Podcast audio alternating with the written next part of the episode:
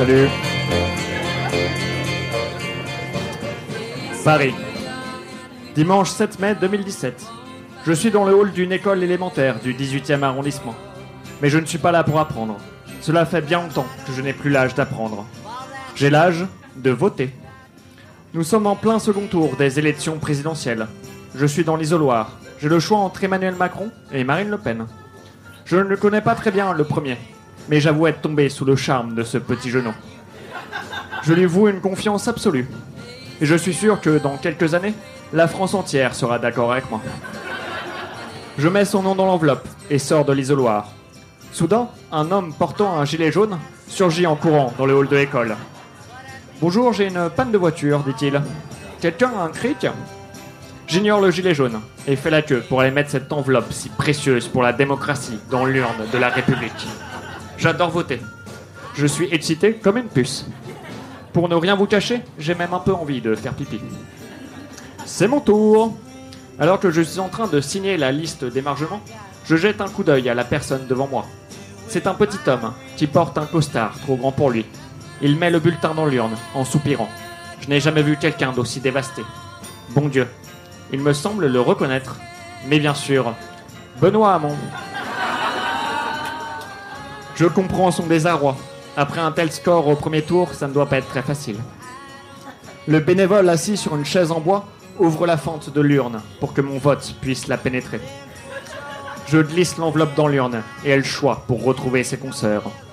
Ouille, j'ai coincé mon doigt dedans. La voix du bénévole résonne dans la pièce. À voter Qu'est-ce qui vient de se passer? Qu'est-ce que c'est ce rideau? J'inspecte les lieux. Devant moi, un bulletin de vote portant le nom d'Emmanuel Macron et un autre portant celui de Marine Le Pen.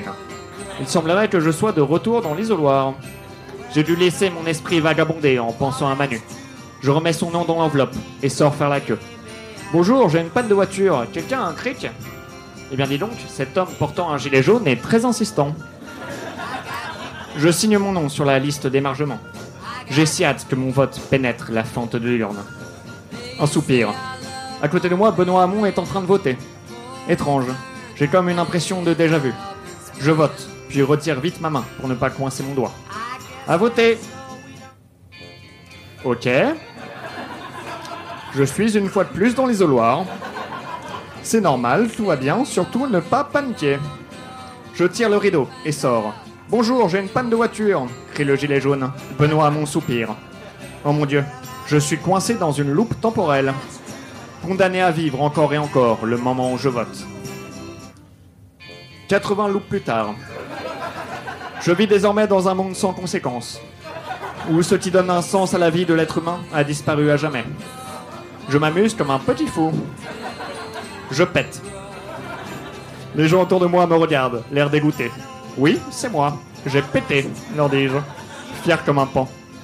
Le hall de l'école élémentaire est devenu mon terrain de jeu. Bien sûr, le terrain de jeu à l'extérieur du hall de l'école est lui aussi devenu mon terrain de jeu. Je me suis lié d'amitié avec beaucoup d'autochtones qui peuplent ce bureau de vote. Lucienne, 80 ans, vote Le Pen. Mais elle est persuadée de ne pas être raciste. Aussi, dès que je sors de cette loupe temporelle, j'essaye tout de suite sa recette de crêpes, dont elle m'a tant parlé.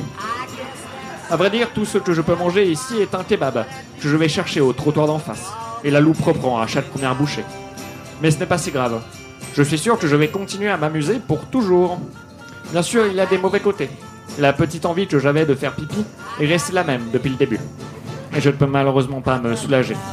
Mais ce n'est pas si difficile à vivre. 800 loupes plus tard. J'essaye de mettre fin à mes jours.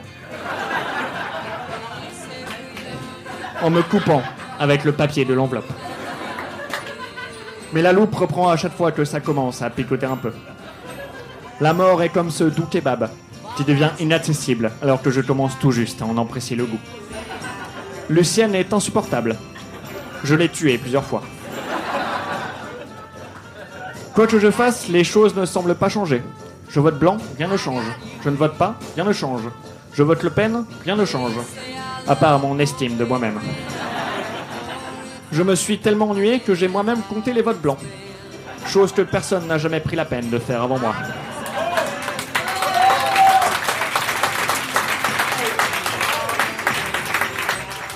Bonjour, j'ai une panne de voiture. Quelqu'un a un cric? Je ne sais pas si c'est à cause du désespoir, mais je décide pour la première fois d'arrêter d'ignorer le gilet jaune. En plus, il s'avère que j'ai un cric de voiture dans ma poche. Je ne pars jamais voter sans. Je l'aide à redémarrer son véhicule. Et même si je sais que ce dernier est condamné à aller nulle part, ce geste d'altruisme m'apporte un réconfort que je n'ai pas ressenti depuis si longtemps. J'observe les alentours à la recherche d'une autre âme en peine. À ma gauche, Benoît à mon soupir, pour la 800 et unième fois. À ma droite, le kebab. Bon Dieu. Je sors de l'isoloir en courant, traverse la rue et entre dans le kebab. Je n'ai jamais commandé aussi rapidement. Je retourne dans le hall de l'école et vais voir le petit Benoît. Tenez, lui dis-je, peut-être que ce modeste sandwich peut vous réconforter Ils font en larmes. Hashtag faim, dit-il, entre deux sanglots. Hashtag zéro régime. Cet homme a craqué. Vous ne savez pas à quel point j'en avais besoin, me dit-il. Vous n'allez jamais le croire, mais je suis coincé dans une loupe temporelle. Cela fait des centaines de fois que je suis condamné à voter pour Macron. Vous ne pouvez même pas imaginer ce que ça fait à un homme. Attendez une seconde. Après avoir demandé à tous les gens autour de moi, il s'avère que la France entière est coincée dans une loupe temporelle. Mais que personne n'a rien osé dire. Parce que, je cite, ça sert à quoi de dire que rien ne change si on ne sait pas quoi faire pour changer les choses? Je comprends ce point de vue, mais j'aurais quand même bien aimé être prévenu un peu plus tôt. Mais maintenant, tout a changé. La parole s'est libérée, et la France est désormais en paix avec l'idée que rien ne va changer, et que nous sommes condamnés à vivre dans l'immobilisme. Je dois avouer que ça a un petit côté soulageant. Nous sommes le 7 mai 2017, le pays est en pause. Je suppose que ce n'est pas demain que la France sera en marche. C'est tout pour moi, merci beaucoup.